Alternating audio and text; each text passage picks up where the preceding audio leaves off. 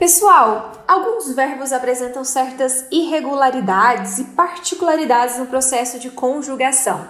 Feder, reaver, intermediar, pôr e polir são, com certeza, alguns deles. No episódio de hoje, iremos desvendar essa conjugação. Quais são as dificuldades mais recorrentes enfrentadas pelos falantes da língua portuguesa ao classificar cada um desses verbos? Esse é o tema do nosso podcast e é com muito prazer que eu recebo. Meu nome é Maria Beatriz, sou professora de língua portuguesa e espero que até o fim de nossa aula todo esse conteúdo seja mais que esclarecido. E antes de começarmos de fato a nossa aula, eu convido você, estudante, a conferir o conteúdo disposto em todos os nossos canais. Nós estamos nas redes sociais YouTube, Instagram, Facebook Twitter, sem contar o nosso canal oficial brasilescola.uol.com.br. Há muito conteúdo interessante nessas plataformas e você não pode perder.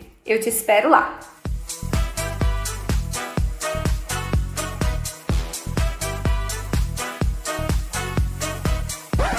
E finalmente vamos ao tema desta aula. Afinal, conjugação verbal é um assunto que desperta dúvidas entre os falantes da língua portuguesa, principalmente diante da diversidade de verbos regulares, irregulares e muitas vezes defectivos na língua. Além disso, considerar tempo de conjugação, modo verbal, pessoa, de fato, nada disso é uma tarefa fácil. Pensando nisso, talvez seja interessante começarmos pelos verbos mais simples e eu proponho uma discussão em torno do verbo feder. Feder, exalar mau cheiro. Por extensão, o dicionário nos propõe a sua significação sobre aquilo que torna-se desagradável, inoportuno. Bom, esse é um verbo conhecido por nós, falantes da língua portuguesa, principalmente no contexto brasileiro, mas a sua conjugação gera algum tipo de dificuldade principalmente quando falamos na primeira pessoa. Afinal, eu fedo seria correto? Aqui é importante deixar claro que este é um verbo regular. Isso significa que não há variação em seu radical ao longo das possíveis conjugações, assim como há flexão em todos os tempos e todos os modos verbais. Feder é conjugado igualmente ao verbo vender Ambos são verbos regulares e de segunda conjugação. Normalmente, conjugamos o verbo vender com mais facilidade, mas veja só, são igualmente conjugados. Eu fedo, tu fedes, ele fede, nós fedemos, vós fedeis, eles fedem. Esse é o presente do indicativo, mas todas as demais formas de tempo e de pessoa recebem conjugações comuns. No pretérito imperfeito, por exemplo, quando se indica uma ação inconcluída no passado, eu fedia, tu fedias, ele fedia, nós fedíamos, vós fedieis, eles fediam. Tem-se assim uma relação de continuidade da ação feder, mas apresentada no pretérito. De outra forma, nós temos o pretérito perfeito, como uma ação já concluída. Eu fedi em algum momento, tu fedeste, ele fedeu, nós fedemos, vós fedeste, eles federam. No pretérito mais que perfeito. Relembre nossas aulas de tempos verbais. Aqui nós temos a indicação de uma ação que aconteceu no passado e se finalizou antes mesmo de outra ação que também está no passado. Por exemplo, eu federa, tu federas, ele federa, nós federamos, vós federeis, eles federam. Veja que há ali uma sílaba tônica acentuada, nós federamos. Da mesma forma, nós temos essa conjugação no futuro do presente. Eu federei, tu federás, ele federá, nós todos federemos, vós federeis, eles federão. Por fim, no futuro do pretérito, indicando uma incerteza na conjugação verbal. Eu federia diante de alguma condição.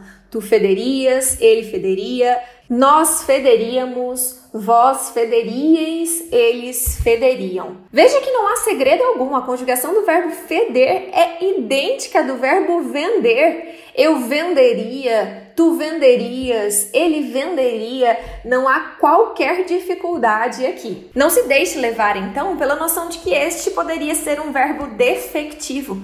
Por que não? Ele é conjugado em todas as pessoas e em todos os tempos verbais. Esse exemplo foi do modo indicativo, mas tanto no imperativo quanto no subjuntivo, a sua conjugação acontece normalmente. Que eu feda, que tu fedas, que ele feda, e assim por diante, em todos os tempos e modos verbais. Diferentemente, pessoal, existem alguns verbos que, por sua irregularidade, apresentam certas particularidades na conjugação. É o caso do verbo reaver, que significa haver novamente, tornar a haver, recobrar ou recuperar. Por exemplo, na frase os navegantes reouveram o tesouro perdido. Nesse caso, recuperaram determinado tesouro. Como afirmei há pouco, este não é um verbo regular como o verbo feder. É, na verdade, um verbo irregular e defectivo. Isso significa que, além de haver certa mudança em seu radical em algumas conjugações, em outras não há sequer a possibilidade de se conjugar este verbo. Por exemplo, no presente do indicativo, há a conjugação apenas na primeira e segunda pessoa do plural, nós e vós. Nós reavemos e vós reaveis. Nos demais modos e pessoas, o verbo é conjugado normalmente, assim como o verbo haver de forma irregular. No pretérito imperfeito, por exemplo, o que nós temos é eu reavia, tu reavias, ele reavia, nós reavíamos, vós reavíeis, eles reaviam. No pretérito perfeito, indicando uma ação passada já concluída, o que nós temos é eu reouve, tu reouveste, ele reouve, nós reouvemos, vós reouvestes, eles reouveram. Num passado ainda mais distante, o pretérito mais que perfeito. Eu reouvera, tu reouveras, ele reouvera, nós reouvéramos, vós reouvereis, eles reouveram. Por fim, no presente do indicativo, nós temos as conjugações no futuro. No futuro do presente, por exemplo, eu reaverei, tu reaverás, ele reaverá, nós reaveremos, vós reavereis, eles reaverão. E no futuro do pretérito, indicando uma ação incerta, possível de ocorrer. Eu reaveria, tu reaverias, ele reaveria, nós reaveríamos, vós reaveríeis, eles reaveriam. Não há aqui conjugação no imperativo negativo, mas há no imperativo afirmativo, considerando a formação de tempos verbais derivados. Esse é um tempo derivado do modo indicativo. No imperativo afirmativo, portanto, em algumas pessoas não há conjugação, assim como não há no presente do indicativo, por exemplo. Nós temos uma ação imperativa somente em relação à segunda pessoa do plural, vós, reavei, vós. Somente assim pode-se impor uma ordem com este verbo. Não há imperativo negativo.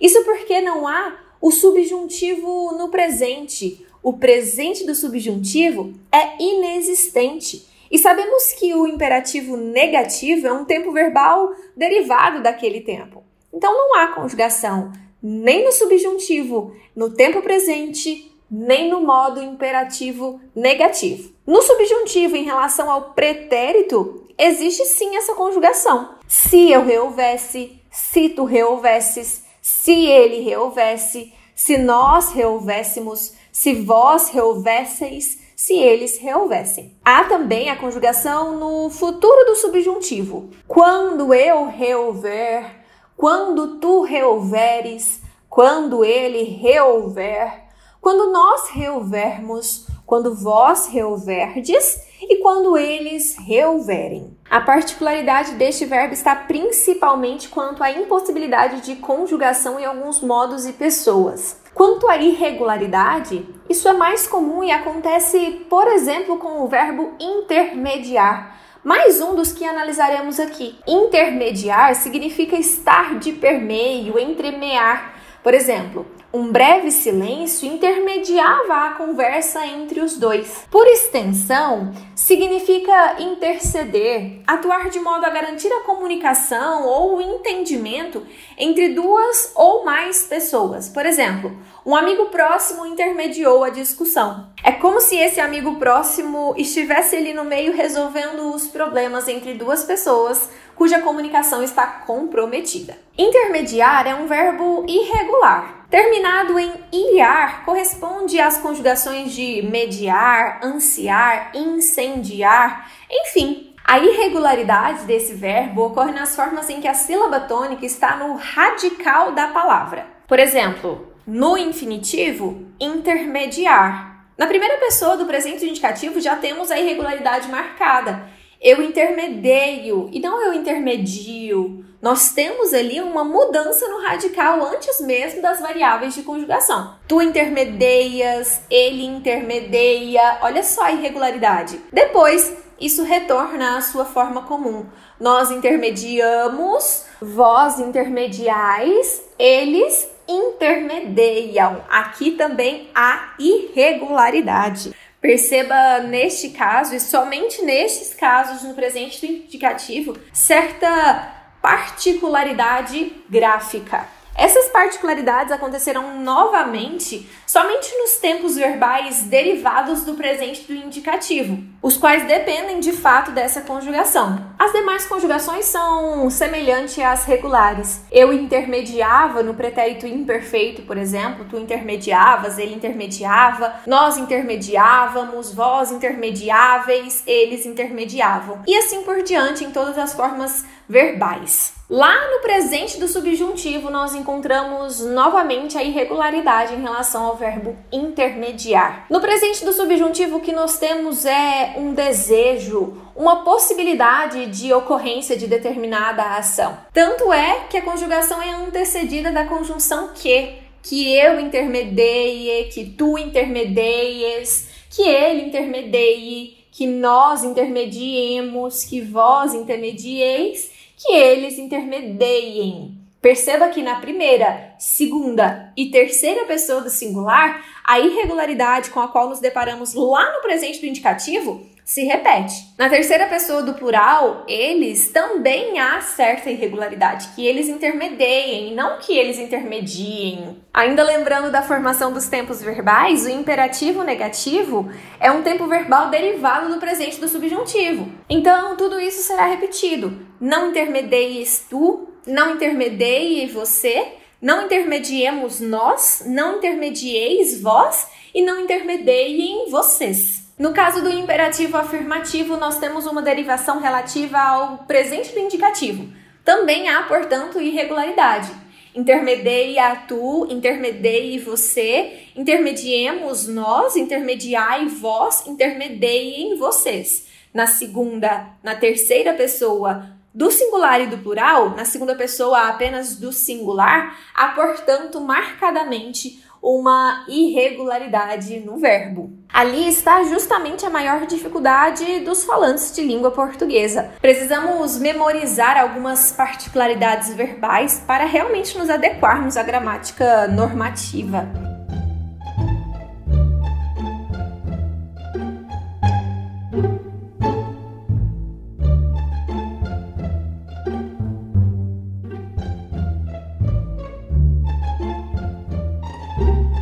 Partimos agora para mais um verbo, o verbo por. Este de fato é um verbo extremamente irregular. Tão irregular que é o único verbo da língua portuguesa que apresenta irregularidade, inclusive em sua forma infinitiva.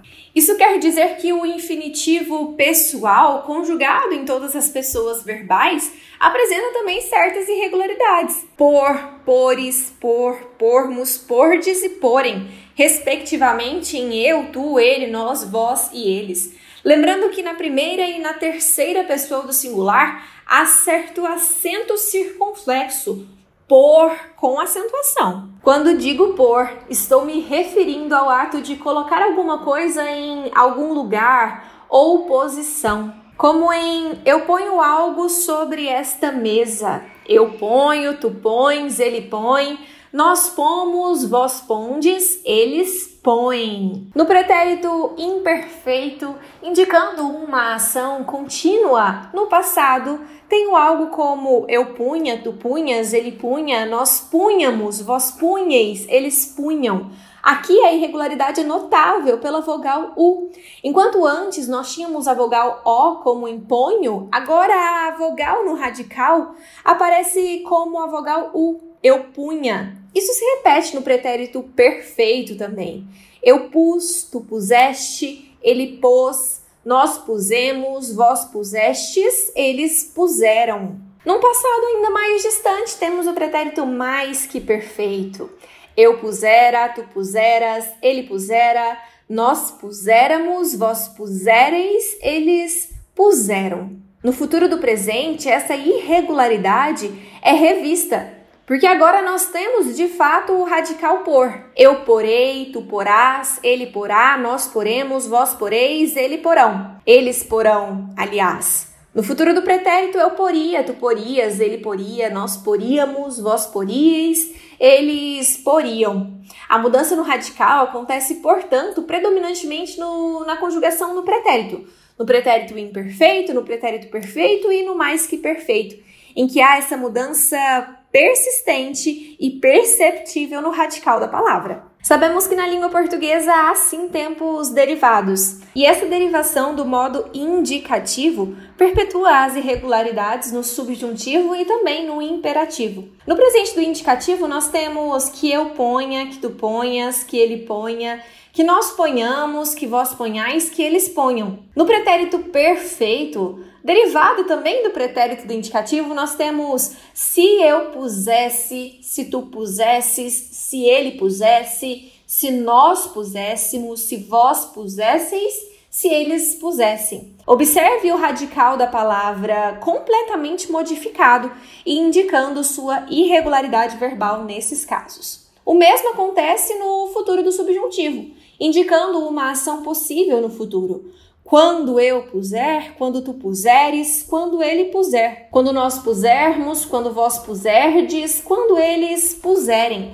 Muito semelhantemente ao radical apresentado no pretérito perfeito. O pu, como sílaba inicial marcando a irregularidade deste verbo, não se repete no imperativo. O que nós temos aqui no imperativo afirmativo é põe tu, ponha ele, ponhamos nós, ponde vós, ponham eles. No negativo, não ponhas tu, não ponha ele ou não ponha você, não ponhamos nós, não ponhais vós, não ponham eles ou vocês. Aqui é interessante pensarmos que existem alguns derivados do verbo por que são conjugados igualmente: repor, dispor, propor, compor. Por exemplo, fique atento a essa irregularidade de acordo com o modo e a pessoa verbal e compare em relação a outras formas verbais regulares e irregulares. Para finalizar a nossa aula, eu proponho uma discussão sobre o verbo polir, que também é um verbo irregular. Polir significa tornar brilhante ou lustroso, brunir ou bruir, lustrar. Nesse caso, nós temos, por exemplo, o ato de polir os móveis até que brilhem, trazendo a significação literal desse verbo. Mas por extensão, polir significa tornar educado ou refinado. Por exemplo, Ricardo era um homem muito polido, muito educado, um homem muito fino. O polido, nesse caso, é o verbo em sua forma particípio. O verbo polir é também um verbo irregular, havendo substituição do radical pou, de polir, pelo radical pul, na primeira, na segunda e na terceira pessoa do singular no presente do indicativo. Então o correto seria eu pulo, tu pules, ele pule. O presente do subjuntivo é o tempo verbal derivado do presente do indicativo. Então essa irregularidade também aparecerá lá na frente, que eu pula, que tu pulas, que ele pula, que nós pulamos, que vós pulais, que eles pulam. Mais um tempo derivado do presente do indicativo é o imperativo afirmativo. Pule tu, pula ele, pulamos nós, pole vós, pulam eles. O imperativo negativo é derivado do subjuntivo, que também apresenta irregularidades. Então nós temos não pulas tu, não pula ele, não pulamos nós, não pulais vós e não pulam eles. No mais, todas as conjugações apresentam-se de alguma forma regulares. No presente, ou melhor, no pretérito imperfeito do indicativo, eu polia, tu polias, ele polia, nós políamos, vós políeis, ele, eles poliam. No pretérito perfeito, indicando uma ação concluída, eu poli, tu poliste, ele poliu, nós polimos, vós polistes, eles poliram. Então, conhecendo a sua regularidade, conseguimos conjugá-lo em todas as demais pessoas, modos e tempos verbais.